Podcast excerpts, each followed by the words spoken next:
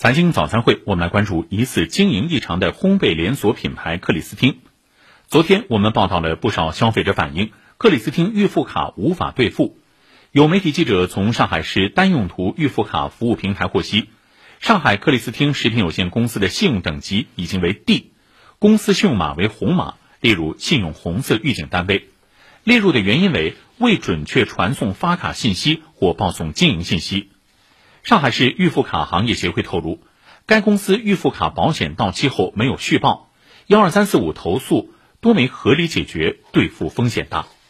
创立于一九九三年的克里斯汀是较早进入中国市场的烘焙企业之一，主要布局长三角地区的大中城市。自二零一二年在港股上市后，克里斯汀开启门店扩张计划，将募资所得的百分之四十左右用于开设新门店。巅峰时期，克里斯汀在全国拥有近千家门店，其中仅在上海就有五百四十三家。然而，门店扩张带来的新成本迅速拉垮了业绩。二零一六年，由于预付卡兑付出现问题，克里斯汀还被上海市单用途预付卡协会列入了警示名单。二零一九年开始实行的上海市单用途预付消费卡管理规定，明确要求建立单用途卡预收资金余额风险警示制度。经营者预收资金余额超过风险警示标准的，应当采取专用存款账户管理，或采取履约保证保险等方式冲抵全部或部分存款资金。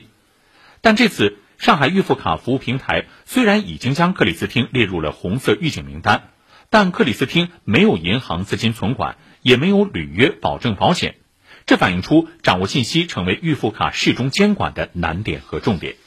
事实上，作为烘焙第一股，克里斯汀的颓势在年报中早就已经显露无遗。自2013年以来，克里斯汀已连续亏损九年。2021年，公司净亏1.7亿元，同比扩大54.14%。那克里斯汀的经营究竟面临着什么问题？目前还不得而知。业内关注的是，类似于克里斯汀这种通过发放预付卡而迅速占领市场的经营模式，是否还契合现在的潮流？预付卡的发放和兑付直接关系到消费者的合法权益，应该如何加强监管？我们来听上海财经大学电子商务研究所执行所长崔丽丽的解读。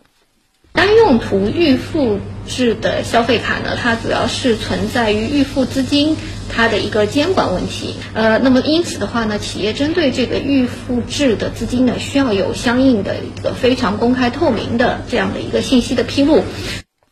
至于消费者手中的预付卡会不会就此成为一张废卡？按照上海市单用途预付卡协会和市民热线幺二三四五的回复，消费者可以根据自己的实际情况进行投诉。消费者向呃这个主呃主管部门去反馈这个情况，如果确实呃手上会有一些相应的凭证的话，呃也可以选择走走司法诉讼的这个途径来维权。一般的话就是就是可以先呃打这个市民热线。啊，然后去向呃有关部门去反馈，有幺二三四五四零市民热线那边会转到相应的监管部门去处理和接待消费者的投诉的。呃，一般来说嘛，您向哪个门店买嘛，就投诉哪个门店；如果说您不清楚哪个门店买的嘛，那就投诉公司总部。知密法网，规范市场，在预付卡企业发生经营异态时，相关部门还是要及时快速处理，让购卡者维权不再难。以上是今天的财经早餐会。